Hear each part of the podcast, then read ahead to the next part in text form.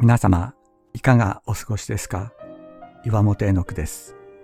今日も366日元気が出る聖書の言葉から聖書のメッセージをお届けします。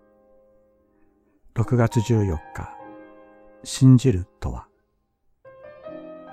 信じると一言に言いますが、その内容や実態は信じるものと信じられるものとの関係性によって大きく変わります。親が子供を信じるという時それは子供が将来成功すると自分に言い聞かせることや子供が悪いことをしていないと自分に言い聞かせることを意味します。夫を信じるとか自分を信じるというのも同様です。自分で自分を説得しようとする心理がそこにあります。ところが子供が親を信じるというのはそのような自己説得の心理の働かない心的な状態なのです。泣いた時には抱きかかえてくれ、可愛いと言っては抱きしめてくれた。お腹が空いたら食べさせてくれ、汚い体を洗ってくれた。手をつないで歩き、疲れた時には背負ってくれた。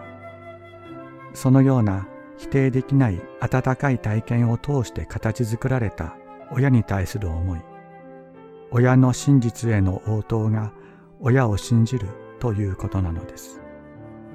一般に子供は自分が親を信じていると意識することすらありません。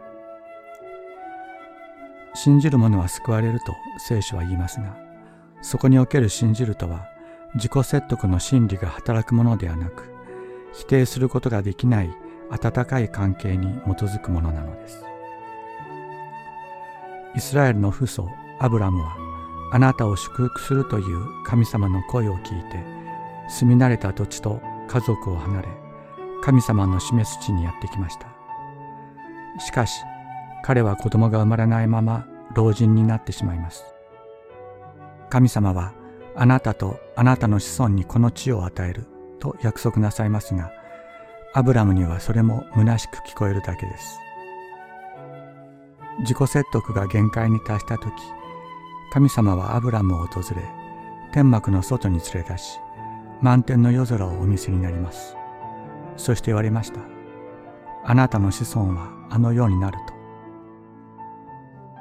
神様の温かいお心に触れアブラムは神様の言葉を否定することができなくなりました。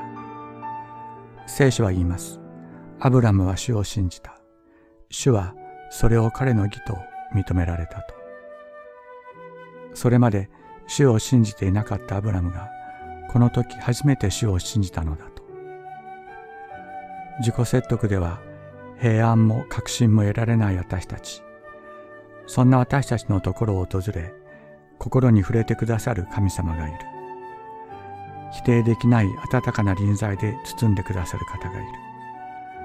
この方を待ちたいと思います。体内にいた時から担がれ生まれる前から選ばれたものよ。